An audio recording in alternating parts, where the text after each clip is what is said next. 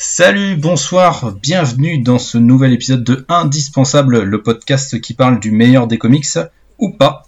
Ça, c'est à nous de le déterminer comme à chaque fois, mais maintenant vous devez commencer à avoir l'habitude de notre petit rendez-vous mensuel, ou quasi mensuel en tous les cas, euh, pour parler donc euh, podcast, pour parler comics et euh, pour parler aujourd'hui ce soir de Green Arrow, écrit par Jeff Lemire et Sorrentino, donc le run New 52. Et pour parler de ce Green Arrow, eh bien New 52, j'ai avec moi deux, deux éminents membres de lescomics.fr, comme très souvent. L'un a déjà participé à une précédente émission, c'est ce bon vieux Captain Talbot, le grand fan des archers et du café. Comment tu vas, Captain? Eh bien, très bien, super content d'être encore une fois ici avec vous. Et voilà, donc on va forcément parler de mon grand ami Green Arrow, et c'est cool. Et eh oui, oui, parce que tu l'aimes énormément, ce bon vieux Green Arrow. Eh oui, c'est ça. Et à, mes côtés, j'ai un tout nouveau membre de lescomics.fr. Alors, nouveau membre, mais euh, vous devez certainement le connaître puisque ce n'est pas un inconnu. Euh, c'est ce bon vieux MC Twip. Comment tu vas, MC Twip? Yes, wesh wesh mes comics comicsophiles. Ça va les gars, vous allez bien? Bah, ouais. ouais, tranquille. content d'être, de t'avoir avec nous. Ouais, ben moi super ah content de participer à un nouveau podcast. Bah oui, oui, je me souviens, on avait fait une émission ensemble euh, sur le top des comics. Euh, c'était la première fois que je te rencontrais, donc euh, voilà. On, remet ça maintenant que tu fais partie du collectif, et que tu apportes tes contributions avec plein de vidéos. Donc n'hésitez surtout pas, abonnez-vous à la chaîne de MC Twip et puis surveillez les vidéos qu'il sort. Il en sort régulièrement pour les, sur les comics.fr, enfin on les partage, on les relaie sur les comics.fr, il en sort régulièrement sur sa chaîne YouTube avec un paquet de reviews. Et donc on se retrouve, comme je l'ai dit aujourd'hui, euh, pour parler de Green Arrow, donc le Green Arrow de Jeff Lemire et Andrea Sorrentino. Et avant de parler de ces deux artistes, je vais laisser euh, ce bon vieux Captain nous faire le résumé, le pitch de Green Arrow et euh, nous, expliquer mais, mais qui est donc ce Green Arrow? Eh bah oui, donc du coup, notre bon vieux Green Arrow a été créé pendant la grande période de l'âge d'or des comics par Mort Weisinger et George Papp euh, à l'automne 1941 et il est apparu dans Morphin Comics, le numéro 73, il me semble. Euh, donc il va suivre son chemin dans, divers, euh, titres comme Morphin Comics, World Finest Comics ou encore Adventure Comics et il sera souvent à cette époque euh, considéré, pardon, comme un sous-Batman. Mais les grandes lignes de, son origine vont être redéfinies par Kirby dans les années 50, euh, à savoir l'histoire de l'île isolée où il va devoir survivre. Mais ça, on va y revenir plus tard avec le run de Lemire. voilà, à noter que quand même, le perso va prendre une nouvelle dimension grâce à Denis O'Neill et Neil Adams en 1969 dans un récit que j'espère, qui j'espère occupera un jour la vedette de ce podcast. Euh, voilà. Bref, de récit en récit, on arrive à ce comics des New 52 avec Lemire et Sorrentino, euh, dans lequel Oliver Queen va être piégé jusqu'à tout perdre. Un méchant répondant au doux nom de Komodo va assassiner le responsable de Queen Industries alors qu'Oliver est dans le bureau. Euh, coupable idéal, Oliver va devoir se cacher et rechercher Komodo, qui s'avère être un redoutable archer. Mais attention, ce comics va aller bien au-delà d'un simple duel d'archers. Merci bon, bon Captain, tu résumes parfaitement les premières pages du comics sans trop en dire parce qu'effectivement, comme tu le dis, on va aller de surprise en surprise et ce n'est pas qu'une histoire de Oliver Queen euh, se fuit et se planque, euh, ça, va, ça va bien au-delà de ça. Euh, non, non, super bien, super bien résumé. Tu vois, voilà, il y a une allusion au fait que euh, il était comparé à Batman parce que voilà, il est, il est millionnaire, milliardaire. Enfin, je sais pas si on peut dire milliardaire. Mais euh, enfin voilà quoi, c'est le jeune, c'est le jeune playboy qui, qui défend sa ville la nuit. Donc les comparaisons sont, sont, super faciles quoi. Et, sans pouvoir aussi quoi. Ouais, voilà, c'est ça. Et il ne tue pas normalement non plus les méchants. Et donc euh, voilà. Ouais, ouais c'est ça, c'est vrai que tu fais bien de, le préciser. En effet, Oliver Queen, c'est un peu un espèce d'ersatz de, de Batman. Il a souvent eu des comparaisons avec lui, euh, sachant que Oliver Queen a un volet un peu plus social, notamment grâce à, Denis O'Neill et, Neil Adams. Mais euh, on reviendra un jour sur la magnifique maxi-série Green Arrow Green Lantern, parce que c'est une de mes séries favorites. Si vous aimez on y reviendra un jour. Si vous aimez la drogue. si vous aimez la drogue. effectivement, effectivement. On expliquera quand on parlera de ce, comics. Euh, pour présenter un peu du coup euh, les, donc les deux artistes qui sont aux commandes sur ce sur ce run. Donc Jeff Lemire, bah, aujourd'hui on le connaît super bien. Enfin c'est un scénariste canadien. Et même à l'époque quand il reprend Green Arrow, il a déjà une bonne réputation puisqu'il a il a eu pas mal de succès en indépendant. Euh, il a percé en 2008-2009 avec euh, sa série Essex Country. Et puis surtout, il a littéralement explosé avec euh, Sweet Tooth chez Vertigo, donc le label un, peu indépendant de chez DC Comics qui aujourd'hui malheureusement n'existe plus. Mais donc voilà, Jeff Lemire, c'est pas c'est pas un bleu, c'est quelqu'un qui s'y connaît déjà. Mais Green Arrow, ça va vraiment être sa première grosse série en fait super héroïque. Et pour ça, il est associé avec Andrea Sorrentino, qui est un dessinateur qui a déjà travaillé chez DC Comics euh, pendant les New 52. Il a travaillé sur la série High Vampire qu'on a, qui est inédite en France. Et euh, il avait déjà explosé quelques rétines à ce moment-là. Et donc voilà, DC Comics décide d'associer ces deux artistes ensemble pour eh bien revitaliser Green parce que au moment où en fait ils vont intervenir sur le titre, il y a déjà eu 17 numéros publiés sur cette série et 17 numéros qui ont été des échecs critiques et commerciaux euh, Green Arrow c'est pourtant un personnage d'envergure chez DC Comics, mais voilà, le, succès n'a pas été escompté, et donc eh bien DC Comics mise sur ce duo pour relancer la série, relancer le personnage sur des rails un peu plus euh, solides, un peu plus corrects, artistiquement parlant. Eh bien on va voir si, euh, si ça a bien été fait ou pas du tout. Comme d'habitude, cet épisode va être découpé donc en deux parties. Une première partie sans spoiler. On va juste donner notre, notre avis, notre ressenti vraiment général sur le comics qu'est-ce qu'on en a pensé, comment est-ce qu'on l'a découvert également, parce que c'est toujours intéressant de le savoir. Et puis, euh, dans un deuxième temps, on verra ensemble euh, quelles sont les forces et les faiblesses de la série, en allant vraiment à fond. Spoil cette fois, on va spoiler comme des salles. Je vais évidemment laisser la parole dans un premier temps. Eh bien, euh, écoute MC Twip, je vais te laisser la parole. Ben moi en fait c'est pas le premier récit de Green Arrow que j'ai lu. En fait j'ai bah, fait un peu comme tout le monde. Quand Urban Comics a commencé à sortir pas mal de trucs. Donc moi j'ai lu, j'ai regardé un peu les dates avant l'émission, hein. j'ai pas, j'ai quand même un peu bossé, tu vois.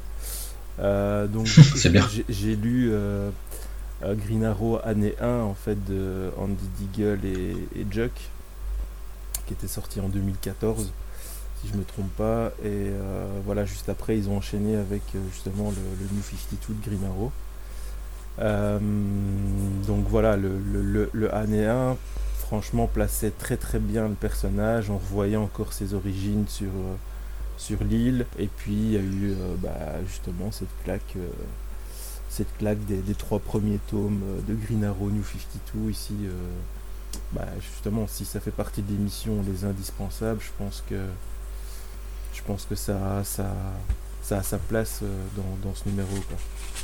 Et là, c'était la, là, ça a été la grosse claque de découvrir ce, ce duo magique, comme j'aime le dire, assez souvent d'ailleurs. Euh, voilà quoi, c'est une super histoire et bon, on va en parler, mais euh, là je laisse la place un peu à, Captain. Bah allez Captain, donne-nous ton avis. Du coup moi euh, j'ai découvert, alors j'étais pas encore euh, le fan que j'étais de Green Arrow euh, à cette époque-là, en 2014, mais j'étais donc j'étais passé chez Pulps et Bruno, donc le libraire de Pulps Bordeaux, m'avait m'avait conseillé ce titre et il s'avère que dans la même journée j'avais vu pour la première fois la vidéo, une vidéo de, de Mister Yanda. notre, notre bon vieux Mister Yanda et il avait fait un qui tu t'es vu quand t'as lu sur ce, sur ce premier tome où il en dit, du bien. Euh, je vous encourage à d'ailleurs aller voir sa vidéo qui, est toujours en ligne. Et donc du coup, ça a été euh, un achat euh, immédiat et un coup de cœur, un coup de cœur aussitôt. Une, vraie claque parce que dans quelques pages, on est plongé dans l'action. voilà, il n'y a pas de temps mort au début ou pour placer quelque chose. C'est vraiment on est, on est plongé dedans et et, et c'est, et c'est, ça nous lâche pas jusqu'à la fin. Du coup, c'est vraiment euh, une bonne pioche et je trouve que l'idée d'avoir associé ces, deux noms, euh, bah, je pense que ça fait un, des duos euh, du moment qui est un immanquable et, qui l'ont encore montré récemment sur Gideon Falls, et, etc. Et donc c'est la naissance de leur travail et c'est déjà du très haut niveau. Et sinon sur l'histoire, sans trop en spoiler, difficile d'en dire plus, mais voilà, ça lâche pas, c'est pas de temps mort, tout est bien calculé. les, les sous-thèmes sont aussi bien présents. pour moi, c'est on est on est presque sur un sans faute. Quoi. Ouais, bah, je suis pas loin de partager ton avis, enfin votre avis, vos avis. Euh, c'est vrai, moi je l'ai découvert en fait, j'en ai entendu parler parce que du coup je suivais pas mal d'actualités euh, sur les sites euh, sur les sites VO en fait à l'époque et donc je savais que bah voilà Green Arrow c'était pas c'était pas ouf à cette époque-là. Il y avait beaucoup de, de, problèmes de réception critique, les gens se plaignaient beaucoup du traitement de Green Arrow dans, dans les comics New 52 au début. Alors c'est vrai que moi j'ai pas lu, je me suis pas fait j'ai pas je me suis pas fait l'affront de m'infliger les, les 17 premiers numéros avant euh, J'aurais peut-être dû, ça m'aurait permis peut-être euh, d'en dire un peu plus. Mais voilà, je j'avais vu ces avis-là tomber sur euh, le premier numéro et tout de suite ça avait été, mais euh, ça avait fait péter les audiences, les critiques vraiment étaient étaient toutes folles dingues et puis surtout parce qu'il y avait ce dessinateur Andrea Sorrentino qui qui apparemment explosait toutes les planches et qui cassait vraiment les rétines avec des effets de composition, de mise en, en, page qui étaient vraiment foufou. Donc j'avais très très hâte quand j'ai lu ça de découvrir eh bien euh, cette série. Et euh, alors je crois qu'elle a été, il me semble qu'elle a été pré-publiée dans des kiosques de, euh, de Urban Comics, mais je voudrais pas dire de bêtises parce que c'est vrai que moi du coup je l'ai découvert avec le premier tome en fait en, VO, en, VO, en VF tout bêtement chez Urban. voilà, je l'ai je l'ai feuilleté et acheté chez mon libraire à l'époque. et ça a été ouais ça a été une grosse grosse baffe. Hein. franchement c'était c'était vraiment très très bien. Et comme on le dit, en fait, le scénario, il y a ce, ce prémisse, vraiment ce point de départ qui est finalement très très classique. Euh, le héros qui se retrouve piégé, euh, mis dans une situation pas possible où il va devoir s'enfuir. Mais euh, il y, a y, y a plein de trucs vraiment intéressants qu'on va aborder après dans la partie spoil, mais il y a vraiment beaucoup beaucoup de choses et le récit part vraiment dans du récit d'aventure pure. Ça me fait beaucoup penser à du Indiana Jones avec une espèce de quête un peu moitié mystique et aussi mythique. donc pour retrouver euh, enfin voilà ça va ça va impliquer euh, des mythes et des légendes un peu enfouis. Euh, ça va impliquer donc pas mal de choses. Et puis enfin voilà il y a, y, a, y a Andrea Sorrentino qui est juste complètement taré quoi. Enfin c'est là du coup pour avoir relu bah, moi j'ai l'intégrale de, de, Urban Comics. Et enfin c'est impressionnant en fait parce qu'on voit son niveau progresser de numéro en numéro à chaque fois quoi. Et c'est c'est spectaculaire parce qu'il a déjà un gros gros niveau sur le premier numéro. Mais alors, euh, enfin, quand on arrive à la fin, c'est juste, euh, on est sur le, sur, sur les fesses, quoi. Et puis, c'est vrai que comme tu le disais, Captain, j'ai oublié de le souligner dans la présentation, mais c'est aussi la naissance d'un duo qui est maintenant, euh, bah, je pense, iconique et enfin indéboulonnable. Tu le disais aussi, Twip, Andra Sorrentino et Jeff Lemire. Aujourd'hui, c'est vraiment, enfin, ces deux mecs, ils sont, je pense qu'ils sont dans le haut du panier du comics à l'heure actuelle. Gideon Falls le, le, prouve à chaque fois qu'il y a un nouveau tome qui sort. Là, la série est en train de se terminer en VO. Et enfin, c'est juste une, sacrée leçon à chaque numéro, je trouve. Euh, vraiment, c'est assez incroyable. Ce duo est, parfaitement euh, en symbiose, euh, comme Matt Fraction et David Arra pouvaient l'être par exemple sur Okai. Là, vraiment, on a encore une fois un duo artistiquement au sommet à chaque fois qui se répond parfaitement et qui à chaque fois donne le meilleur de l'un et de l'autre. C'est ouais, vraiment vraiment excellent quoi. Ça c'est clair et net comme tu le soulignais, souligné, je peux dire encore une fois, c'est vrai que Urban qui fait le pari de, de zapper les 17 premiers numéros ou les 16 premiers, c'est vraiment euh, ce qu'il fallait à faire. J'ai essayé de, de, relire là, le premier euh, pour, euh, pour, avant l'émission, mais bon, j'ai pas eu le temps de m'y pencher plus. Et c'est vrai que on est, on est loin, déjà dans le début, on est loin de, de ce qu'on a par la suite. Et, et voilà, et c'est vrai que j'ai hésité moi aussi à aller les acheter en relié, essayer de les trouver. Mais comme tout le monde dit que c'est mauvais, euh, avec tout ce qui sort en ce moment, tu, tu te dis, bon, on va mettre ça ailleurs, hein, même si c'est Green Arrow, on va, on va faire l'impasse, quoi. Ouais, moi je, je, crois me souvenir que j'avais lu peut-être le numéro 0 euh, de, de, ce Green Arrow New 52, donc qui était avant les 16, euh, qui était dans les 17 numéros d'avant. Et je crois me souvenir que c'était vraiment mauvais, enfin franchement c'était... Mm. En fait, si tu avais lu le Green Arrow 1 comme Twip le présentait, Enfin, ça sert vraiment à rien et en plus c'est du anéant euh, résumé en, en, 20 pages et enfin qui flingue toute la substance de, de anéant donc c'était vraiment vraiment pas intéressant quoi. Je sais pas si je sais pas si Urban l'a refait en fait ce coup-là de, de, zapper vraiment des, des, parties de comics euh, sur d'autres euh, d'autres séries. Euh, bah c'est fait mais c'est plus souvent fait en milieu de run je crois que en, en début de run. Parce que par exemple là-bas sur le Green Arrow Rebirth, ils ont zappé l'arc qui intervient après celui de Jeff Lemire et Andras Sorrentino, qui était par un des scénaristes de la, série télé, qui était vraiment merdique pour le coup, donc c'était très bien qu'ils la zappent. ça arrive parfois, mais ouais, je crois que sur des débuts de run, c'est Ouais, non, rien qui me vient en tête en tous les cas pour l'instant. Après, j'ai pas une connaissance absolue du catalogue de Urban. Mais là, c'est vrai que de tête, j'ai rien d'autre qui me vient. Hmm. Non, c'est vrai, Un si gros, un si gros gap, je pense que c'est assez rare en tout cas. On va donc euh, maintenant parler euh, en spoil, en long, en large et en travers de ce Green Arrow de Jeff Lemire et Andrea Sorrentino. Euh, vous expliquer pourquoi est-ce qu'on aime autant ce comics, vous l'avez senti dans nos avis. c'est un comics qu'on adore vraiment. Moi j'y vois quelques défauts, mais alors ils sont vraiment, ils sont vraiment résiduels de ouf. Donc on va pas trop s'attarder dessus. Alors le premier point que je voulais aborder du coup dans cette partie spoil, c'est eh bien toute cette remise à zéro en fait qu'opère Jeff Lemire d'un point de vue scénaristique. on l'a dit le, prémisse de son run, c'est vraiment de Green se fait piéger et en gros il doit fuir parce que ben en fait il a plus rien du tout. Euh, tout lui a été détruit, tout lui a été euh, volé en fait. Euh, la fortune, son, son entreprise familiale lui a été volée par donc ce méchant qui est Komodo.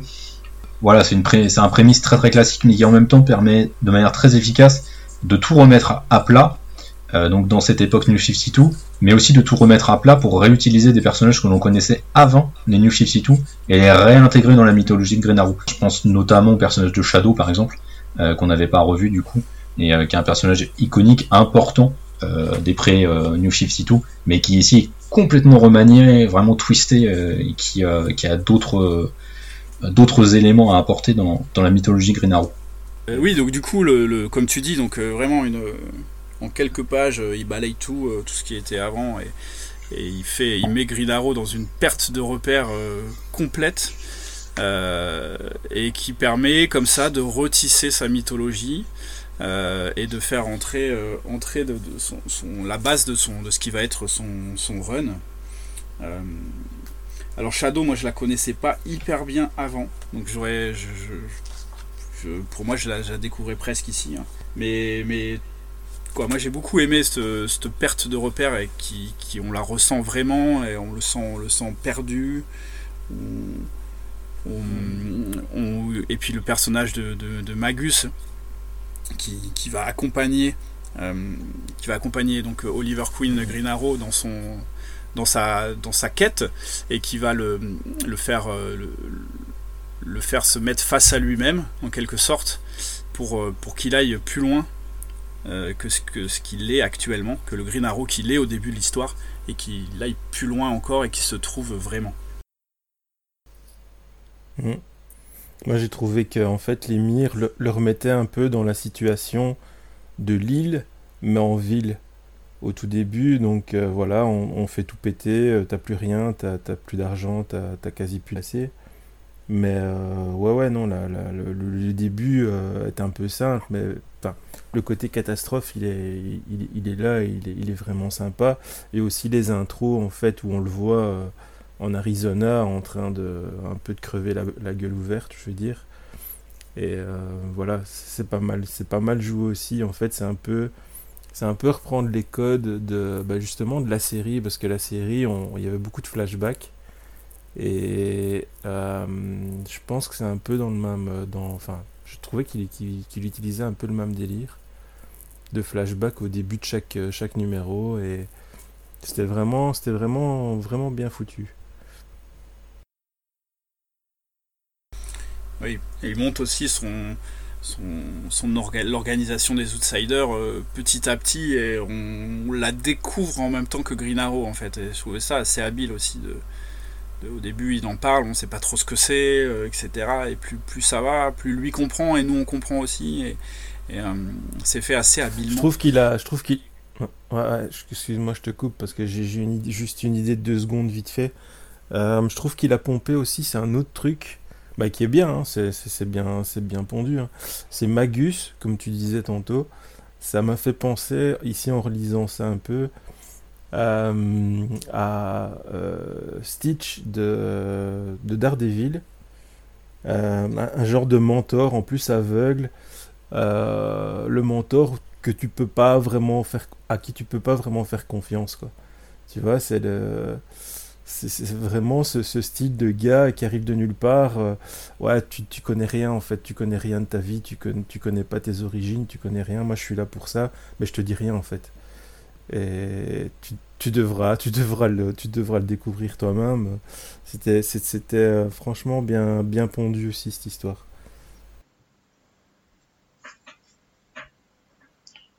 Ouais, c'est vrai qu'il y a un truc là-dessus. C'est vrai que t'as raison, j'avais pas noté cette comparaison avec, euh, avec le personnage donc, euh, de, du mentor Stitch de, de Daredevil.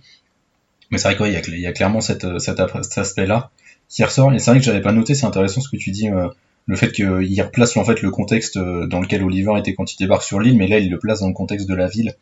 Et c'est vrai que finalement c'est hyper intéressant parce que l'environnement urbain en fait, Oliver le maîtrise la nuit, mais en plein jour sans son costume de Green Arrow, finalement c'est pas quelque chose qu'il maîtrise et donc ça le met forcément en difficulté, mais du coup tous ces, euh, euh, toutes les aptitudes qu'il a développées sur l'île, il va devoir vite, très rapidement les remettre en, en place, euh, les réutiliser, les, euh, les réinjecter dans son costume habituel d'Oliver Queen pour pouvoir s'en sortir en fait, parce que bah, c'est vrai que les trois, les deux premiers chapitres, ils vont quand même très très très très vite.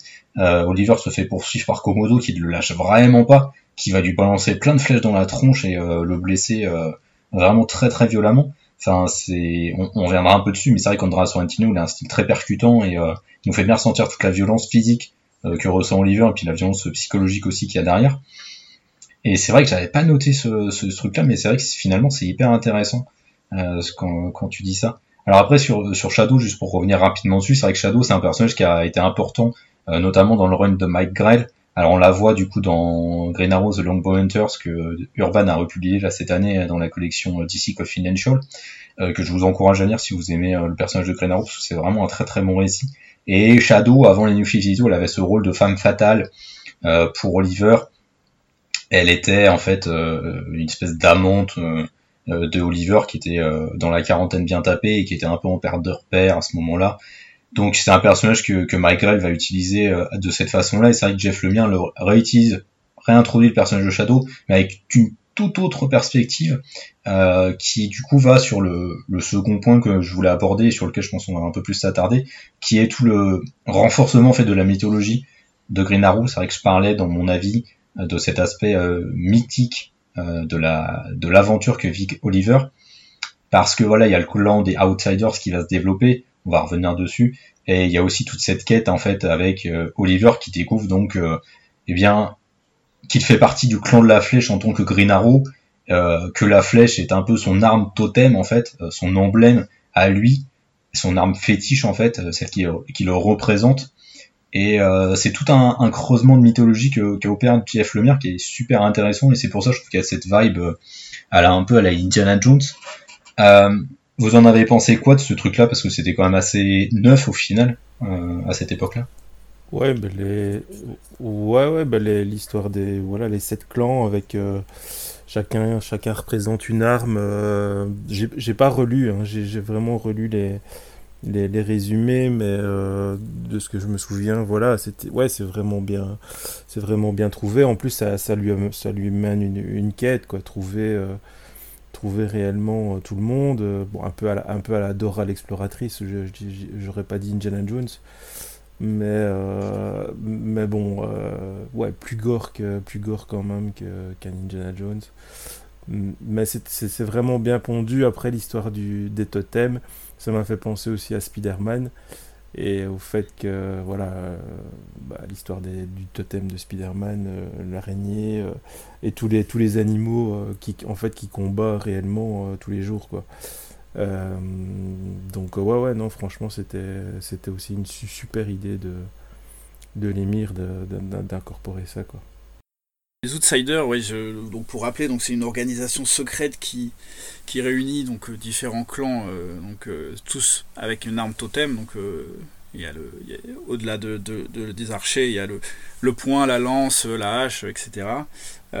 et qui vise à, qui, à la base vise à, à contrôler les, politiques et l'économie mondiale en intervenant, en intervenant s'il y a besoin dans certains pays et qui finalement va se retrouver euh, complètement euh, corrompu et avec une quête de pouvoir au sein même des Outsiders et qui, et qui du coup ne va pas du tout aller dans les valeurs de, de Green Arrow qui lui est plutôt sur un sur un sur un côté plus, plus social, et surtout qui se révèle de plus en plus social. Et, et surtout depuis la, mort, la supposée mort de son, de son père. Et donc, euh, j'ai bien aimé moi ce, côté-là. Le côté euh, mystique, euh, oui, moi j'ai trouvé que c'était, c'était bien sympa aller à la recherche de, sur, qui retourne en plus sur l'île à la recherche de l'arme totem, etc. Et, et, en même temps, il se, il se met un petit peu des œillères puisqu'il veut pas, il veut pas il veut pas croire tout ce qu'on tout ce qu'on tout ce qu'il trouve finalement dans cette quête puisque ça va ça va complètement déconstruire tout ce qu'il croyait avoir vécu donc euh, il y a vraiment il y a vraiment une recherche derrière tout ça et, qui fait que ça va construire le Green Arrow qui arrivera à la fin euh, de ce, de ce run. Euh, et encore une fois, l'émir détricote tout pour retricoter tout derrière. Et c'est vraiment très, très habile et très bien mené avec avec des passages euh, assez, assez forts euh, grâce à Sorrentino qui, les met en image euh, superbement. Bah oui, c'est clair. Enfin, il y a, y a plein de ces grosses séquences d'action qui sont assez mémorables. Je me souviens du le moment où le, alors je crois que c'est le clan de la lance, ceux qui ont des casques avec des cornes dessus, qui débarquent sur l'île dans leurs hélicos là, et qui, qui, qui donnent. C'est le bouclier. Oui, pardon, c'est le bouclier, c'est ça. Merci et euh, qui débarque donc sur l'île et qui, enfin, il y a une scène vraiment très très impressionnante de, de prise d'assaut en fait de, de, Oliver donc à ce moment-là et puis euh, de l'équipe qu'il a autour de lui à ce moment-là. Et euh, c'est une séquence qui est vraiment très très impressionnante je trouve. Et c'est vrai que finalement toute cette quête mythique, cette quête initiatique en fait, ça permet de repositionner Oliver comme un personnage en fait vraiment ancré dans des thématiques sociales, un personnage qui ne veut pas faire les choses comme elles étaient avant, mais qui veut trouver une nouvelle voie, une voix un peu plus moderne. Et c'est vrai que c'est un truc qui est, qui est, je trouve, intéressant dans le récit, en fait. C'est comment Jeff Lemire euh, aborde cette question assez frontalement, en fait. Parce que, voilà, euh, Oliver, en fait, va être confronté à tout l'héritage familial, à tout l'héritage euh, que son père a, a, transmis derrière avec ce clan de la flèche dont il fait partie. Et il y a, y, a, ce moment, en fait, à la fin, donc le, la, la, série est vraiment découpée en trois arcs. On a le premier arc où vraiment Oliver est mis à terre euh, toutes ces certitudes explosent littéralement. Donc euh, vraiment, euh, Jeff Lemire fait tout s'écrouler autour de, de, Oliver pour le mettre plus bactère. Et ensuite, on a ce deuxième arc, la guerre des Outsiders, donc où tous ces clans vont se mettre sur la tronche, mais où surtout ça va permettre à Oliver de bien trouver un nouveau sens en fait à sa vie, hein, trouver un nouveau sens à son combat. Et donc voilà, Jeff Lemire le remet sur cette perspective sociale de eh bien, chercher un nouveau modèle, un modèle qui s'affranchit des carcans déjà établis auparavant. Et c'est aussi intéressant parce que finalement, les Outsiders, c'est un groupe qui existe déjà dans, chez DC Comics à cette époque-là, enfin avant les New 52. Euh, là, je crois que c'est la première fois qu'on les revoit justement dans les New 52. Mais Jeff Lemire, là encore une fois, déconstruit complètement ce qu'on connaissait des Outsiders pour les reconstruire. Avant, les Outsiders, c'est un groupe euh, bah, un peu pareil qui agit de manière euh, confidentielle, mais euh, à la solde de Batman en fait. Euh, et dans lequel on retrouvait notamment Katana, qu'on retrouve là donc euh, dans, dans cette série-là. Et c'est intéressant comment Jeff Lemire il fait ça en fait. Je trouve euh, c'est vraiment c'est vraiment quelque chose de, super cool. Après on n'a pas du tout parlé de du passage avec avec le conte Vertigo, qui pour le coup pour le coup pour moi ce passage là c'est là où je me suis dit ah bah ils ont bien fait de mettre Sorrentino là-dedans parce que parce que le, comment il, quoi donc le compte Vertigo il fait de la manipulation mentale en gros. Et, c'est vrai que du coup euh, bah, le, dessin de de, Sorrentino bah, il, colle parfaitement à, ce genre de situation. Et alors là il nous livre des, doubles pages et des pleines pages assez ouf euh, assez ouf sur, ce, sur leur affrontement. Quoi. Voilà, je suis sur une double page et j'ai le comics en main et il a le doigt sur la tête de, de Green Arrow et en fait euh, l'arrière de son crâne explose avec des images. Franchement, cette, euh, cette, cette splash est complètement folle. C'est incroyable quoi. Ouais, et puis c'est incroyable, puis c'est vrai qu'elle intervient à ce moment décisif où justement toutes les, littéralement en fait toutes les préconceptions de la vie passée d'Oliver euh, volent littéralement en éclats. Et euh, c'est vrai que c'est hyper intéressant, c'est vrai que j'en ai pas parlé. Euh, J'oublie toujours en fait quel compte dans cette histoire. Je sais pas pourquoi. Je... C'est un personnage, euh, un méchant tellement osef selon moi que j'oublie à chaque fois qu'il intervient, même quand il est dans des très bons récits. Et surtout que c'est vrai que là, il intervient vraiment à un moment charnière, quoi. Et c'est, je crois qu'il est là le temps de quelques épisodes et il revient à la fin. Mais ouais, enfin c'est là où on voit vraiment le talent d'Andrea Sorrentino, toutes les idées qu'il a pour pour mettre en valeur tout le script en fait de Jeff Lemire. En fait, les zooms, les, les, zooms d'action qu'il arrive à faire avec des petites cases. En fait, il mm. met des cases partout et c'est tout le temps ciblé sur sur ce que tu dois regarder dans l'action. C'est, je trouve que c'est, très cinématographique et ça fonctionnerait euh, super bien au cinéma. Quoi. C'est des zooms ultra rapides en fait sur, euh, sur la zone d'action que tu dois regarder. Ouais, bah, moi je peux faire quand j'avais fait la review justement du Green Arrow, puis après j'avais fait un article où je revenais un peu sur Andrea Sorrentino et euh, je disais qu'il me faisait vraiment penser à un, un, un cinéaste hongkongais quoi. Enfin c'est un John Woo, c'est un Tsui Hark. Euh, pour, euh, pour celles et ceux qui connaissent euh, ces réalisateurs-là. C'est vraiment un mec qui a le sens du détail et qui surtout veut te focaliser à chaque fois dans l'action sur un point bien précis. Il veut vraiment que tu aies ton attention concentrée là-dessus et il veut vraiment mettre en valeur toute la violence et la frénésie qui ressort des séquences d'action. Euh, c'est vrai que, enfin, Andrea Sorrentino, c'est, enfin, pour moi, ça a été une vraie découverte à ce moment-là euh, avec Green Arrow. Mais putain, quelle découverte, quoi, parce que, bah, du coup, enfin voilà, il y a, y a euh, ensuite, il va faire quelques petits numéros par-ci par-là chez DC Comics, mais il va surtout se réunir à nouveau avec euh, Jeff Lemire sur Old Man Logan, où c'est pareil, enfin Old Man Logan scénaristiquement c'est pas ouf, mais alors putain les pages qui, qui te claquent le mec, c'est il y a des trucs juste complètement complètement tarés. Et puis bah évidemment là aujourd'hui il y a Gideon Falls et Gideon Falls il arrive à renouveler son style tout en bah toujours mettant ce que tu disais Twip ces petits zooms en fait vraiment sur des points de détail pour que ton attention soit concentrée là-dessus et que tu comprennes ce qui est important euh, dans la page que tu es en train de regarder et vraiment ce sur quoi tu dois focaliser ton attention. Ouais, comme dans, comme dans Joker Killer Smile ici qu'on a reviewé il y a pas longtemps. Et euh, il y, a, y, a, une, splash page aussi euh, avec le, justement le psy qui où on dirait que toute sa vie éclate en petites cases. c'est une double page qui, qui, est vraiment, qui était vraiment tarée aussi. Euh, je me suis dit, ouais, bah, Sorrentino, il a, il a plié le game, euh, il a plié le game de, de l'inception de, de, de, comics. C'est un, un, truc de fou, ce mec. Euh, enfin, voilà. Après, je, suis sûr, il y, a des, il y a des détracteurs, il y a des, il y a des gens qui, qui n'aimeront pas, quoi. Parce que, bon, voilà, les, visages, c'est très photoréaliste. c'est très précis, mais en même temps, c'est toujours un peu cracra, c'est un peu dégueulasse. Et ouais, voilà.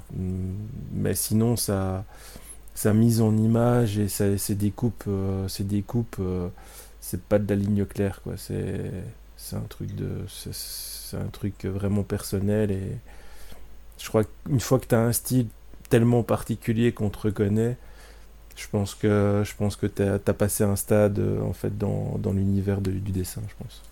Ah bah oui, carrément. Enfin, lui, il a un style vraiment reconnaissable. Moi, le seul problème que j'ai avec Andrea Sorrentino, c'est que en fait, les visages qu'il fait aux personnages, notamment masculins, en fait, c'est ah, c'est toujours les mêmes quoi. Il y a il y a très peu de, enfin il y a rien qui change en fait et il y a toujours les mêmes coupes de cheveux. Bah, Mag et, euh, Magus, je me souviens, il a... Magus c'est euh, c'est euh, le gars principal de Gideon Falls quoi. C'est Ouais, c'est ça. Je sais plus son prénom déjà, mais c'est vraiment lui, quoi, quand tu regardes bien. Norton. Ouais, Norton, voilà. Hmm. Norton Sinclair, c'est Magus, quoi. C'est.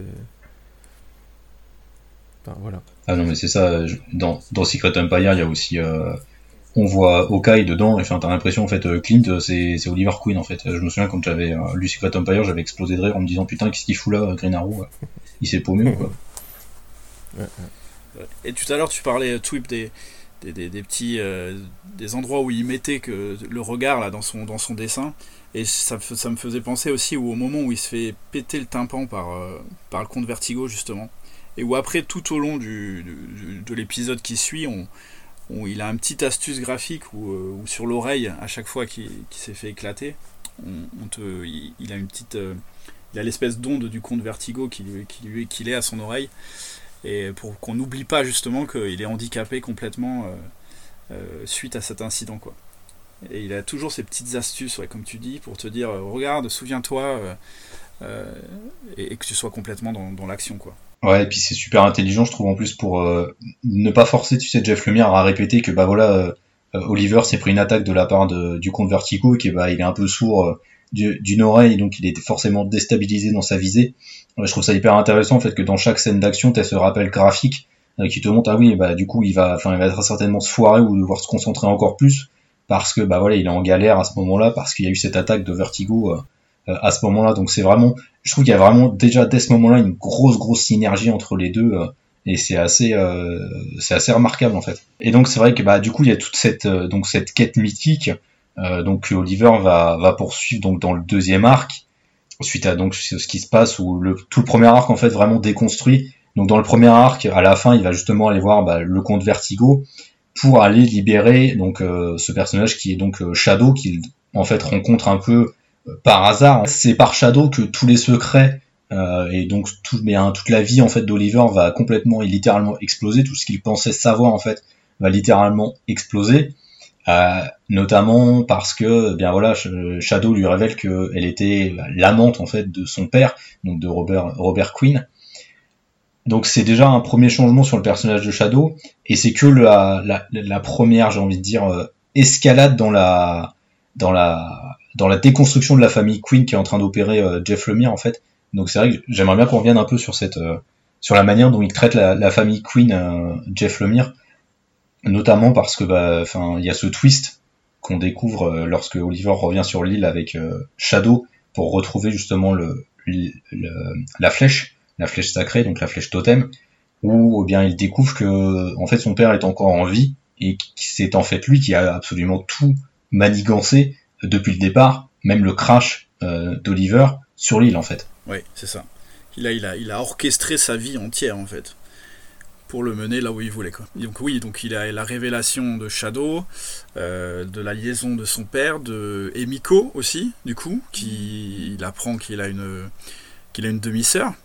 Euh, et, euh, et, tout ça, en par... donc son père vivant, tout ça en parallèle que sa mère perd le combat contre, contre le cancer, du coup décède pendant, pendant les années où il croit son père mort. Quoi et donc il est complètement euh, chamboulé et il en veut aussi à, son père d'avoir laissé euh, euh, donc sa mère mourir en le croyant lui, mort.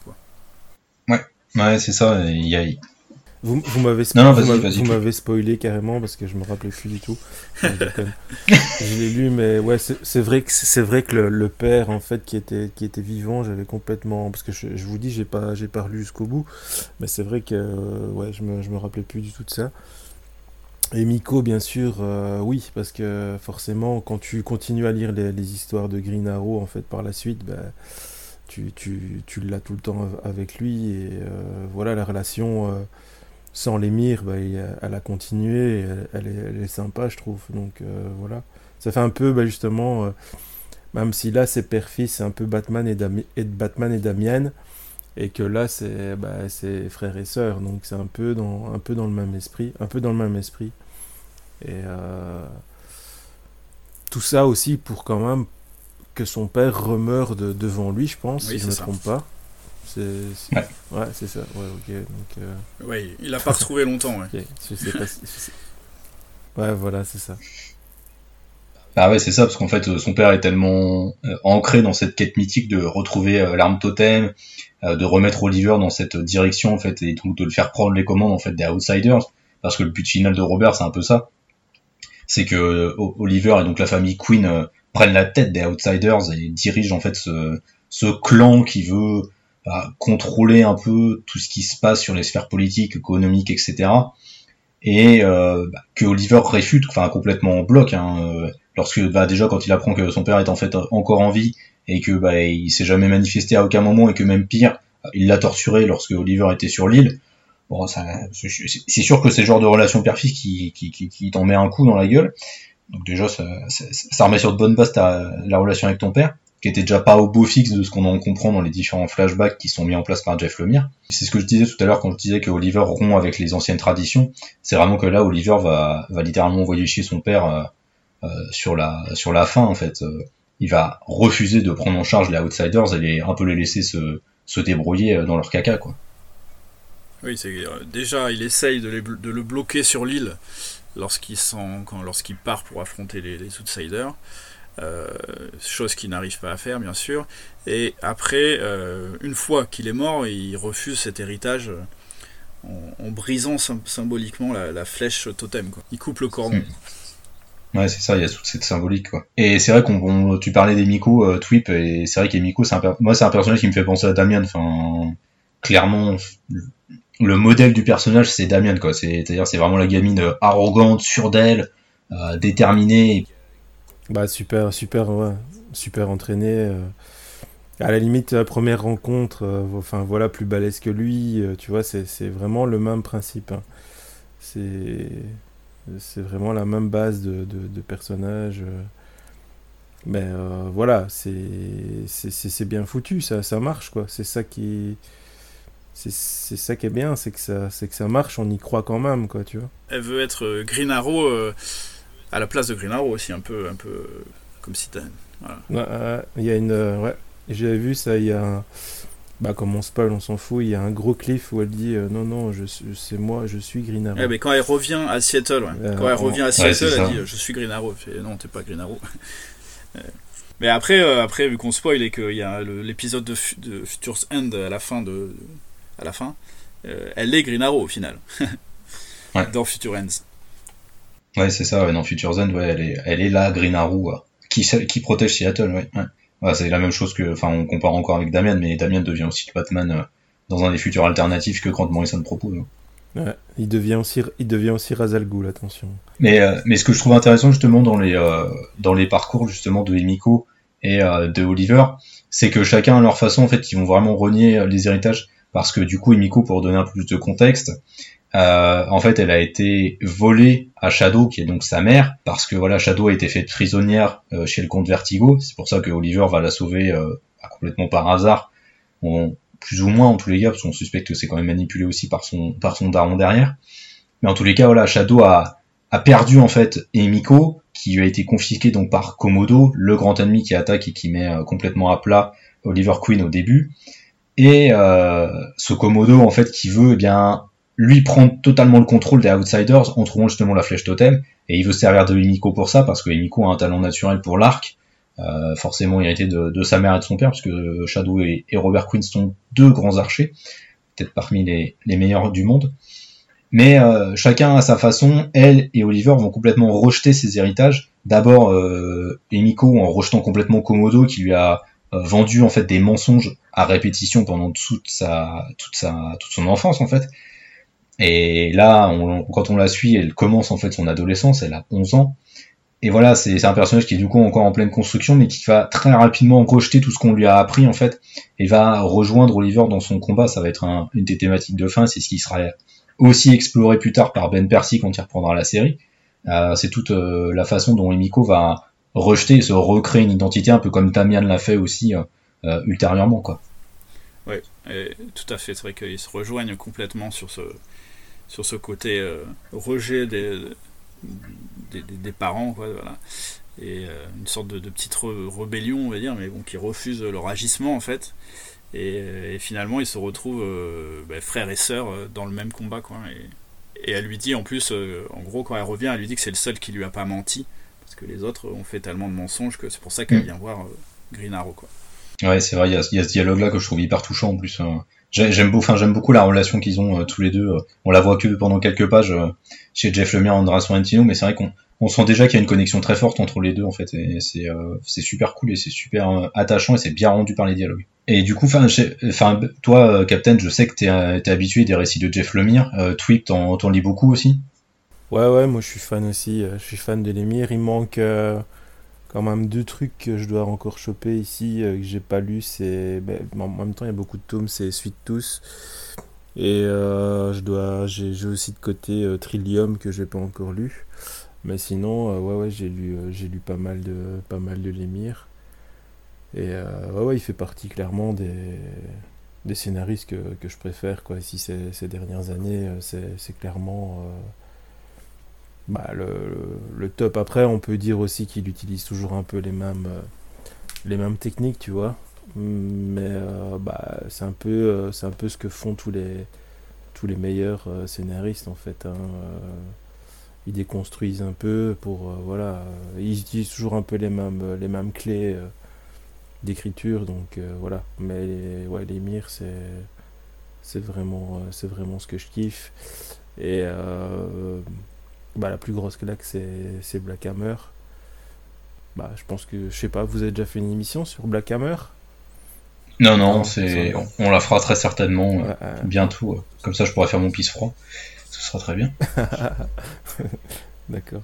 Parce que moi, je suis, contrairement à vous, je suis pas fan de, Jeff Lemire. Euh, après, on peut, on, peut ne pas être fan, on peut ne pas être fan, mais on, il a quand même le mérite de connaître ses sujets.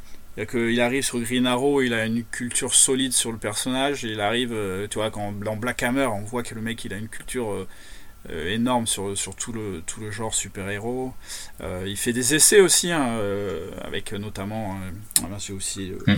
oublié le nom là de ce, de ce, de ce comics à moitié à moitié. Euh, ah, After Death Ouais, voilà, c'est ça. Il a quand même, il, essaye de, il se met un peu en danger hein, quand même, donc euh, il a le mérite d'essayer des choses, quoi. J'ai même participé au à, son premier comics là qui est sorti chez euh, chez comment s'appelle encore qui comics, je sais plus. ah ouais, Kai. Ouais, ça, Kai Comics. Lost Dog qui était qui était pas mal. Il dessine aussi, enfin il dessine on va, peut-être pas utiliser ce mot-là, mais euh, il griffonne, il griffonne aussi, donc euh, euh, ouais voilà, on voit qu'il, on voit que dans tous ses comics, il parle de la famille quoi. La famille, c'est, c'est vraiment son, son point, son point d'orgue et il, y passe. Dans tous ses comics, c'est la famille. Bah ouais, c'est justement là-dessus que je voulais que je voulais arriver en fait, c'est que c'est ça a beau être un comics de super-héros et donc on pourrait se dire forcément que bah, l'auteur met euh, de côté euh, ses habitudes. En fait, pas du tout parce que Jeff Lemire ici raconte vraiment l'histoire d'une famille. Alors une famille complètement dysfonctionnelle, mais en même temps c'est aussi ce qu'il raconte le plus fréquemment.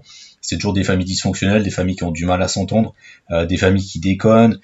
Là, ça va vraiment très loin avec tous les mensonges de Robert, mais c'est exactement ça en fait. Ouais, ouais c'est complètement son, thème de prédilection et, et il le fait très bien puisque du coup il casse toute la famille euh, donc de, Green Arrow, de Oliver plutôt. Euh, et derrière, à la fin, il a reconstruit en faisant prendre conscience euh, donc à Oliver que sa famille, c'est pas forcément les liens du sang, et que ben, notamment avec bah, il y a Emiko, il y a, y a Deagle aussi, il y a, Naomi, il y a Fif, voilà. Et tout ça, ça devient un peu sa nouvelle famille, quoi. On n'a pas trop parlé des, personnages secondaires, justement, parce que je sais que c'est dans la conve. Et euh, je sais que. Ouais, non, après, voilà, moi je, vous dis, j'ai pas, pas relu beaucoup ici, mais euh, là c'est un peu cliché, surtout avec Fif, mais voilà, le geek, euh, un peu. ouais, vraiment le, le, cliché du, le cliché du geek et ça, c'est un peu dommage, c'est peut-être dans les points négatifs. Sinon, voilà, il... en fait, faut se dire qu'il devait un peu surfer sur euh, la, série qui cartonnait. Et euh, la, venue de Deagle, ça a été euh, vraiment aussi fait, vraiment fait exprès. Donc, on, lui a demandé de, le réintégrer dedans. Donc, voilà, c'est. C'est ouais, c'est peut-être le péché de, c'est peut-être le péché du, comics quoi. C'est les, les, acolytes en fait de Green Arrow. Ouais, bah oui, c'est ce que j'avais noté dans le, dans le conducteur qu'on a fait. C'est qu'en effet, les acolytes, ils sont, ils, sont à la fois très clichés. Donc, on a Henry, Henry Fife, euh, qui est donc le, nerd de base, quoi. Enfin, vraiment, mais le nerd qu'on pouvait avoir dans les, dans le cinéma des années 80 et 90, euh, qui sert juste pour ses compétences techniques, hein, et ne sert, enfin, n'a aucune consistance, en fait, derrière. Euh, à côté de ça, on a aussi Naomi, donc, euh, dont euh, Henry Fife est amoureux, mais euh, elle n'est pas amoureuse de lui, elle est amoureuse de Oliver parce que il est trop beau gosse, il est milliardaire et puis il est trop fort, c'est Green Arrow quoi. Donc pareil, le cliché de la bêche qui sert pas à grand chose, qui va évoluer un peu à la fin, mais enfin vraiment c'est pas c'est pas ouf. Et par contre c'est vrai que c'est marrant parce que oui, Deagle, forcément c'est DC qui lui demande d'intégrer ce personnage-là parce que bah, la série marche beaucoup. Donc il faut surfer là-dessus, faut attirer le public euh, de la série télé vers comics, ce qui marche évidemment à chaque fois, on le sait, euh, les, les, chiffres de vente le prouvent à chaque fois. Euh, c'est une stratégie éditoriale qui fonctionne à plein régime. Bref, c'est vraiment le genre de stratégie complètement con, mais ça marche bien, je trouve en fait. Deagle, il est plutôt cool, il est plutôt bien intégré dans le récit, je trouve. oui, je suis d'accord avec toi. Son retour, son, son introduction qui est faite lors de. En plus, je pense qu'on lui a imposé donc le le, fait de mettre Deagle et on a dû en plus lui imposer le fait d'avoir un, épisode euh, avec euh, Batman euh, en zéro là, de Schneider et Capullo. Et du coup, il en profite à cet endroit-là pour, faire venir Deagle, justement, qui est donc le garde du corps de, la mère d'Oliver Queen. Et c'est là qu'il va faire sa connaissance, c'est là qu'il va voir qu'il peut avoir confiance en lui.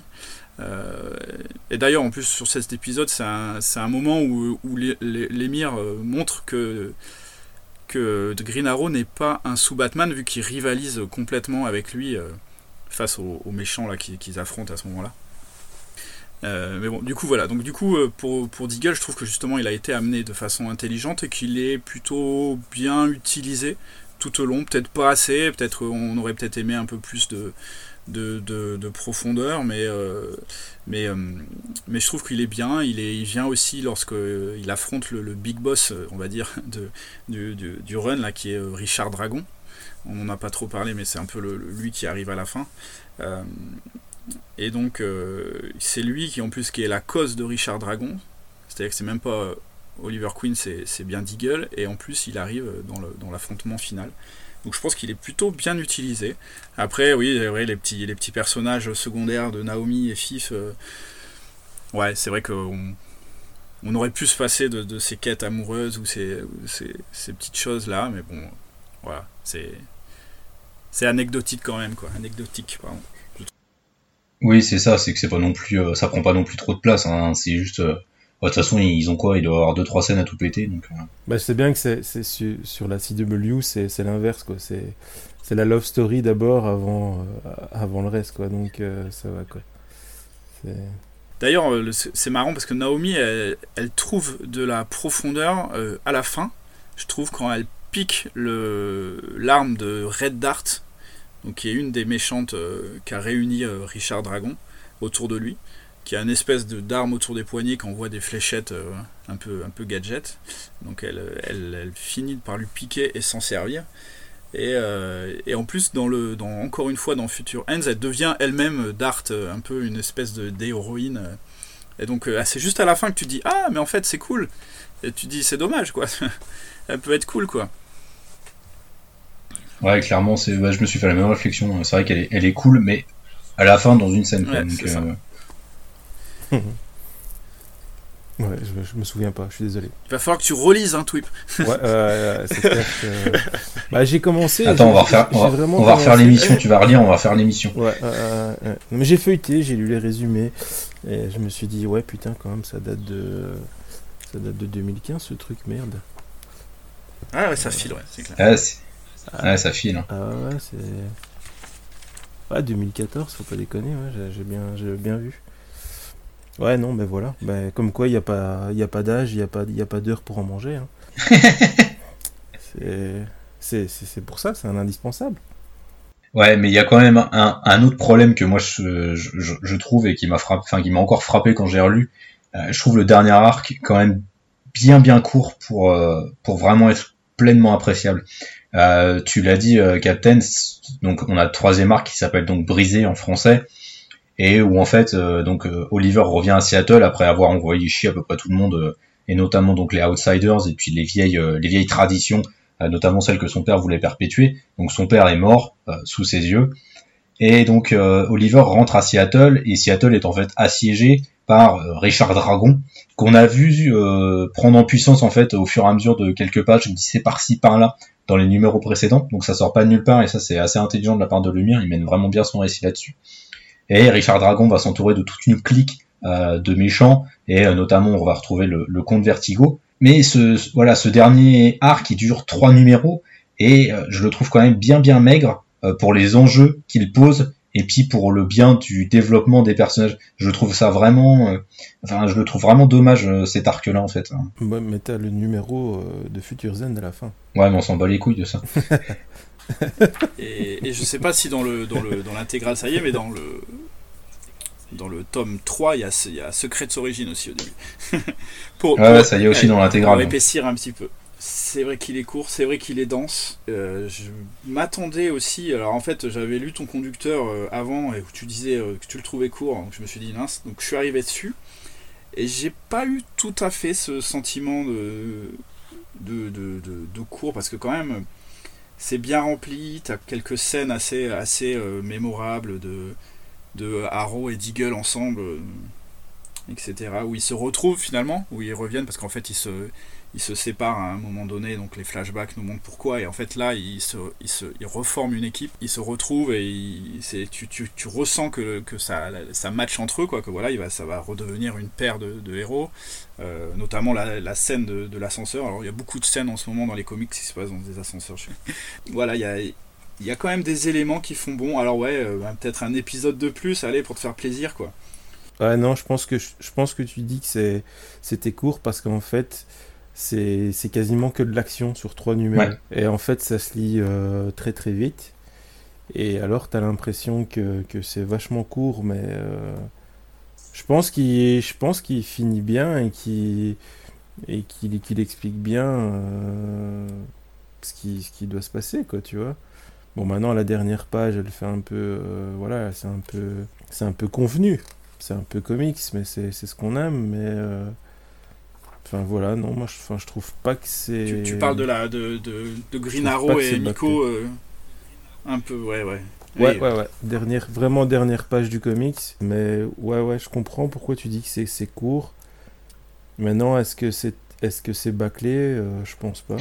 Bah, c'est pas bâclé pour moi. C'est juste que c'est un peu précipité. En fait, je trouve que en trois épisodes, pour ce qu'il a à raconter, ça fait un peu trop compressé et un peu trop euh, dense euh, pour qu'il ait vraiment le temps de, vraiment bien nous raconter, nous narrer les choses en fait. C'est ça que je trouve un peu un peu dommage. Et après, mais c'est un point de détail, hein, franchement. Alors oui. C'est juste pour faire le chiant. Oui et non, mais en fait, je pense que tu le considères comme un trois épisodes, sauf que comme tu le dis, toute la montée en puissance de Richard Dragon, elle se fait depuis le début, depuis le depuis euh, les, premiers épisodes où on le voit revenir, on le voit euh, mettre à, genoux la, pègre de, Seattle, euh, on le voit dans un premier affrontement avec Shadow, et en fait tout le long il est là. Et alors si tu récupères tous ces, passages et que tu les mets avec cet arc là, en fait tu t'aperçois que bah, c'est pas si euh, rapide que ça, quoi. Parce qu'en fait, il y a juste qu'au moment où Green Arrow revient, c'est déjà la merde. Oui, bah oui, parce que Richard Dragon a mis toute son opération en place. Donc je ne te laisserai pas dire du mal de Green Arrow. Non, monsieur. non, monsieur, je ne vous laisserai pas, monsieur Grincheux, dire du mal. Mais je gringe, donc euh, si, évidemment. non, mais après, c'est vraiment, enfin, c'est vraiment un point de détail parce que malgré tout, je trouve que le dernier arc est super satisfaisant. Et euh, il y a des grands moments, et c'est là où Green Arrow devient vraiment le Green Arrow qu'on connaît maintenant. Euh, Jeff Lemire a vraiment réussi à, à, remplir son rôle et sa fonction de scénariste qui devait réhabiliter Green Arrow. Et je trouve que là-dessus, le, le, dernier arc marche vraiment. Euh, et puis c'est vrai que ça marche encore dans, dans la relation avec Deagle, dans le fait que Deagle est un personnage quand même assez satisfaisant, parce qu'il bah, y a cette scène de l'ascenseur qui moi me fait mourir de rire, mais parce que j'adore aussi les scènes d'ascenseur euh, dans le cinéma hollywoodien et dans le cinéma de série B, donc euh, forcément ça me plaît. Mais il euh, y a plein de petits moments qui fonctionnent. C'est juste que je trouve que c'est un peu trop compressé. Il y a un quatrième numéro. Euh, ça aurait peut-être pas été euh, de mal. Par contre, je pense qu'on peut revenir quand même sur le numéro de Futures End, qui du coup sert un peu de, de conclusion. Alors je sais que dans l'intégrale, c'est vraiment le tout dernier numéro qu'on a. Je sais pas si c'est pareil dans les tomes individuels. Ouais, ça vient après la fin. Ouais, c'est ça.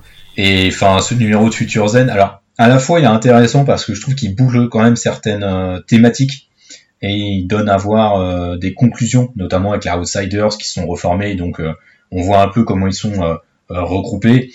On voit donc Emiko qui est Green Arrow, Naomi qui a enfin une utilité dans ce, dans ce foutu merdier, c'est pas dommage, même si c'est un peu couillon de l'avoir juste là. Donc il est intéressant de ce côté-là, mais en même temps, comme il est ancré dans l'intrigue de Future End, donc avec cet artefact que Oliver a retrouvé, qu'il doit transmettre à Loïs, et en fait, je trouve juste que si, tu dis pas Future Zen, en fait, t'en as juste rien à branler en fait de ce, de ce numéro-là, con quoi. Ouais, complètement. Alors, je me suis dit la même chose parce que en fait, euh, déjà, tu sais pas qu'est-ce que c'est que cet artefact, tu sais pas qu'est-ce qu'ils vont faire, tu sais pas pourquoi il a besoin, il a besoin des outsiders. Tu comprends rien parce que moi je l'ai pas lu, Future Ends. Donc d'accord. Mais alors par contre, le fait de de voir Emiko en Green Arrow, tu dis ah ouais, en fait, euh, d'accord, il va, il va vraiment la former pour qu'elle devienne le Green Arrow. Euh, le Naomi qui devient Dart, ok, c'est cool. Euh, voilà, juste ces deux éléments. Moi, je me dis, ah bah tiens, je suis content d'avoir lu ça rien que pour ça.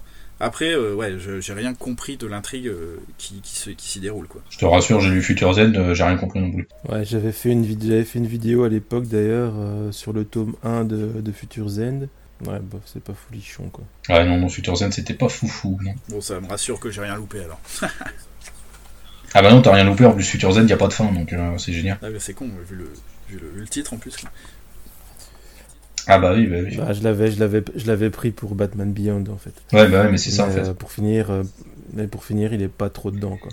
Bah en fait, il est même, il est pas dedans, et en fait la fin de Future Zen est dans la série Batman Beyond qui a été relancée après. Donc après, oui, je pense aussi qu'ils l'ont mis pour, euh, pour épaissir un peu le, bouquin, quoi. Oui, Urban, oui, il l'a mis là-dedans. Après, euh, le, placement, enfin, Jeff Lemire était dans l'équipe euh, scénaristique de Future Zen. Future Zen, en fait, pour vous expliquer un peu, si vous l'avez pas lu et si vous savez pas de quoi on parle, c'était donc une série hebdomadaire qui était publiée chez DC Comics, donc un numéro toutes les semaines, et donc il y avait une équipe de quatre scénaristes qui étaient dessus, et Jeff Lemire faisait partie de ces quatre scénaristes qui se relayaient, et il avait là en charge euh, justement l'intrigue qui impliquait donc Green qui avait euh, soi-disant disparu ou en tout cas qui était mort. Euh, c'est ce qu'on voit en fait dans le, dans le numéro de Future End. Et il y a toute cette intrigue là en fait que gère Jeff Lemire. Donc c'est pour ça qu'il y a ce numéro là qui est intégré dedans parce que forcément il y a des rebonds. Bah, Sandra Sorrentino aussi. voilà, ça permet de conclure un peu quelques quelques trucs par-ci par-là pour pour le run de Jeff Lemire. Mais oui, fondamentalement, si t'as pas lu Future End, tu débarques au milieu du truc et tu te dis mais c'est quoi ce triangle à la con? Pourquoi il parle de Lois Lane? C'est qui? Enfin c'est qui? C'est quoi? Tu, tu, comprends vraiment rien. C'est quoi Canmus enfin, bref moi j'ai lu. Enfin même pour avoir lu Future Zen je me souviens même plus de ça donc, euh. ouais, ouais. Mais vous êtes quand même parti pour 4 gros tomes euh, de Future Zen chez Urban Comics. À mon avis, euh, peut-être à 30 balles le tome, je pense. Je pense. Euh, c'est ouais, lui 28 balles le tome, je crois. Ouais, j'ai pas, j'ai lu ça à l'époque. Il y a des trucs que j'ai kiffé, mais je me rappelle franchement, mais plus du tout plus du tout de l'histoire. quoi. C'est incroyable. Ouais, parce que l'histoire était pas, était pas mémorable non plus. C'est sûr qu'on ne fera pas un indispensable là-dessus, d'autant que, comme je le dis, euh, vous arrivez à la fin du quatrième tome et il n'y a pas de fin. Donc euh, voilà, c'est vous êtes content de vous être tapé autant de numéros pour ça. Bah écoutez messieurs, je pense qu'on a fait un bon gros tour euh, de Green Arrow. Je sais pas si vous avez, il y a quelque chose qui vous vient en tête à rajouter. Non, à rajouter comme ça. Euh, je pense qu'on a, on a, on a parlé un peu de, tout ce qui, qui faisait le, le, corps de ce titre. Bah je pourrais, je pense aussi. Je pense qu'on a vraiment, on a fait un gros, balayage. Évidemment, à la, à la question, est-ce que c'est un indispensable du comics? Je pense que la réponse est quand même plutôt évidente, mais bon, on va quand même le dire. Oui, euh, pour moi c'est un indispensable. Hein. Ouais, pour moi aussi, et encore plus si vous n'aimez pas Green Arrow quoi. Il faut le, il faut le découvrir ici quoi. Bah ouais, pour moi aussi c'est un indispensable et euh, comme tu l'avais mis dans, le conducteur aussi, je pense que si les gens justement veulent débuter ou au moins lire au moins une histoire sur Green Arrow, euh, je pense qu'ils peuvent lire ces trois premiers tomes de Green Arrow quoi. Ah bah oui clairement c'est lire, lire ces trois tomes de, New 52 et après passer directement au, au Rebirth à la rigueur. Quoi. Ouais, je suis d'accord avec toi aussi par contre. et voilà, donc du coup. Ouais, non mais clairement. Et, et, si vous ne connaissez pas Sorrentino, euh, vous, vous, serez surpris par toutes ces astuces. Bon, après, je sais pas s'il y a encore beaucoup de monde qui ne connaît pas Sorrentino aujourd'hui, mais voilà, c'est vraiment de, voir sa, son arrivée fracassante dans le, dans le, grand monde des comics, euh, même si, comme tu disais, il avait fait euh, iZombie. Euh, voilà, là, il, là, il met des claques, il met des grosses claques, et, et voilà. Et la naissance d'un duo mythique maintenant, quoi. Hmm. Ah bah clairement. Il y a eu quelques, il y a, il y a quelques duos comme ça dans l'industrie du comics. Il y a Kirby, Stanley, il y a il y a Capullo Snyder, on va dire. Euh, mais euh, il, y a surtout, il y a surtout Lemire et Sorrentino. Ouais. ils ont, ils ont marqué. Je pense qu'ils marquent, ils marquent l'époque en ce moment, quoi. Je pense que bon, il est, peut-être encore un peu tôt pour, pour les mettre euh, sur des, dans les grands noms. qui, qui, qui, comme les, les, Kirby, les Stanley, les machins, parce que voilà, l'histoire est, l'histoire est encore longue à tracer et qu'ils peuvent monter, ils vont monter encore, mais en tout cas, en tant que duo, euh, forcément, il marque les, les, 10 années qui viennent qui s'écoulent, il, il, les marque euh, de leur, de leur travail ensemble. Ils ont quand même fait deux gros, deux séries qui sont quand même acclamées par la critique et par le public aussi derrière. Enfin, euh, le Green Arrow, il a quand même été souvent salué, et puis là, le Gideon Falls, euh, c'est pareil, quoi. Euh, à chaque fois qu'il y a un tome qui sort, c'est généralement les avis sont dithyrambiques dessus, donc c'est quand même un duo qui aujourd'hui marque. On verra sur la durée, évidemment, on verra s'ils continuent à collaborer ensemble, ce qu'ils vont faire ensemble. J'espère qu'ils vont continuer à collaborer ensemble parce que je pense qu'ils ont encore des belles choses à nous proposer. Mais on, verra sur la durée. Mais oui, je, je, pense quand même que sur les dix dernières années, il n'y a pas eu de duo aussi mythique et qui s'est autant nourri l'un de l'autre en fait. C'est surtout ça qui est assez, assez impressionnant. Ouais, c'est ça, c'est que c'est vraiment. Tu, tu, sens que ça marche entre eux. Quoi. Ouais, ouais. ouais. ils, se sont ils se sont trouvés, ils se sont trouvés. Ouais, c'est exactement ça, ils sont, ils sont carrément trouvés en fait. Ce serait intéressant de savoir euh, si. Euh, si c'était la volonté de l'un avec l'autre ou c'est DC, euh, DC qui leur a dit ah bah tiens toi tu bosses avec lui ou tu s'il y a quelqu'un qui a eu le nez creux un jour j'en sais rien bah enfin de ce que tu en comprends dans la post-phase de Gideon Falls dans le tome 1 qui est paru chez Urban c'est DC qui les a rassemblés hein. c'est là-dessus c'est ils se connaissaient pas ils ont vraiment été rassemblés là-dessus. Après, quand euh, bah, typiquement quand euh, Marvel a embauché Jeff Lemire euh, pour le faire bosser sur Man Logan, c'est lui qui a demandé à Andrea Sorrentino de venir. Et enfin, ça sent que la série n'est faite que pour Andrea Sorrentino, que pour que Andrea Sorrentino s'éclate, parce qu'il y a que, enfin, le scénario est cool, mais c'est surtout les planches de Andrea Sorrentino qui valent le coup. Sinon, à côté de ça, enfin, le scénario est, est pas ouf. Et donc oui, euh, sur Gideon Falls par contre oui, c'est un projet euh, clairement collaboratif et là-dessus on sent qu'ils s'éclatent euh, tous les deux. Mais c'est vrai que je vous rejoins, ce, ce Green Arrow là, si on connaît pas le personnage, qu'on a envie de le découvrir, et alors pas forcément sur son volet social parce que c'est finalement pas ce qui percute le plus là-dedans, mais si on veut vraiment découvrir qui est le personnage et puis surtout si on veut se prendre un, un, bon récit d'action, mais qui a quand même des choses à raconter derrière aussi parce que voilà ça parle de la famille, ça parle de famille dysfonctionnelle et ça parle de, casser un peu les, voies traditionnelles de tracer sa propre route en fait.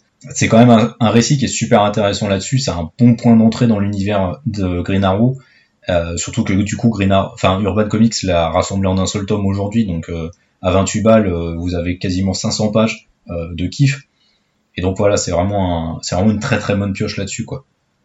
Complètement. Ouais. Après, c'est vrai que si tu veux voir que le côté social, bah, soit tu vas sur le sur le, le O'Neill euh, etc. Ou alors, ou alors tu vas sur le Rebirth qui est un peu plus marqué sur ce côté-là. Quoi. Ouais, faut aller sur le Green Arrow, Green Lantern de. de, oui, voilà, c'est ça. Mais après, le Rebirth euh, continue d'utiliser ce que les, les a, a, fait, quoi. Donc ça, c'est cool. Bah écoutez, messieurs, euh, je pense que on va s'arrêter là. Bah ouais. Je pense qu'on a, on a bien, on a bien tout déblayé, on a bien donné nos avis. Et merci à vous deux de votre participation. Toujours un plaisir d'être là. Toujours un plaisir de, de t'avoir, mon cher Captain. Ce fut un plaisir de t'avoir également, euh, mon cher Twip. Mais merci euh, pour l'invite. On remettra ça bientôt sur, euh, sur autre chose, quoi. Bah ouais. Ouais, ouais. Continuez à nous suivre sur lescomics.fr. Si vous ne l'avez pas vu, parce que ce sera le, premier épisode disponible sur nos nouveaux flux, n'oubliez pas de vous abonner. Le podcast est disponible sur Spotify, sur Deezer, sur iTunes, sur Google Podcast également. Euh, n'hésitez pas à vous abonner, n'hésitez pas à partager et n'hésitez pas à noter non plus sur iTunes cet épisode. Et puis bah tous les autres épisodes aussi, tant que vous y êtes, vous pouvez le faire. Voilà, on a un flux maintenant réuni sur PodCloud et sur toutes les autres plateformes de podcast pour que vous puissiez écouter beaucoup plus facilement nos émissions. Je suis Comics Grincheux, j'ai été accompagné de Captain Talbot et de Twip, et c'était indispensable l'émission qui revient sur les meilleurs comics ou pas. Allez, à bientôt. À bientôt tout le monde. Salut, peace.